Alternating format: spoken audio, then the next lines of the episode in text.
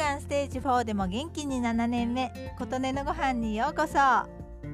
前回前々回と味噌の話をしたところ今年の冬味噌作りをするつもりという方からおすすめの味噌作りキットはありますか？とのご質問をいただきました。味噌作りをするなんてすごいですね。私も興味はずっと前からありますがなかなか踏み出せずにいます。職場の同僚が長年味噌作りをしていて作り方とかいろいろ話してくれていたんですがその中でカビてしまうことはよくあることででもカビてしまったらその部分だけ取り除けば大丈夫と聞きました。そこのところが私的にはちょっとネックになっていてどこまで取り除けばよいのかの判断が自分ではつきにくそうで私の場合大丈夫なところまでごっそり捨ててしまいそうな自信があります。その同僚がいつか一緒に作ろうねと言ってくれていましたがそういう話を毎年のようにして10年ほど経ってしまった上引っ越してしまったのできっと味噌作りには踏み出せそうもないなぁと思っています。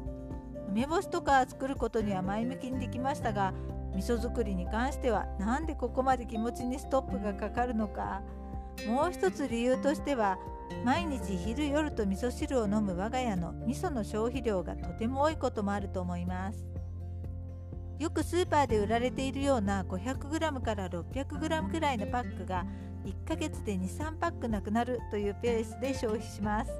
なので1年分を自分で仕込むにはちょっと無理があると思うので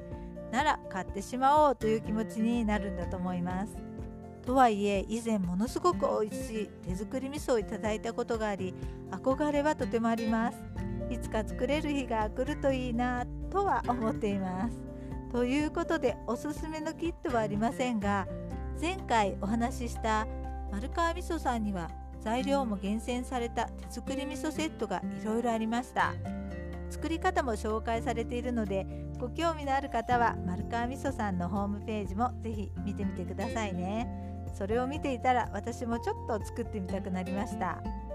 その方のおばあちゃんの家が秋田とのことで夫が静岡私が神奈川で私の祖父母が東京と神奈川という私には遠いところに家族がいる環境にずっと憧れがあるので羨ましいです。その分今転勤族でこうしていろいろなところに住める人生になったのかなと思ったりしてこうやって人生ってバランスが取れていくんでしょうか。ということで今回は味噌作りキットの話をさせていただきましたあなたの元気を祈っています琴音のありがとうが届きますように。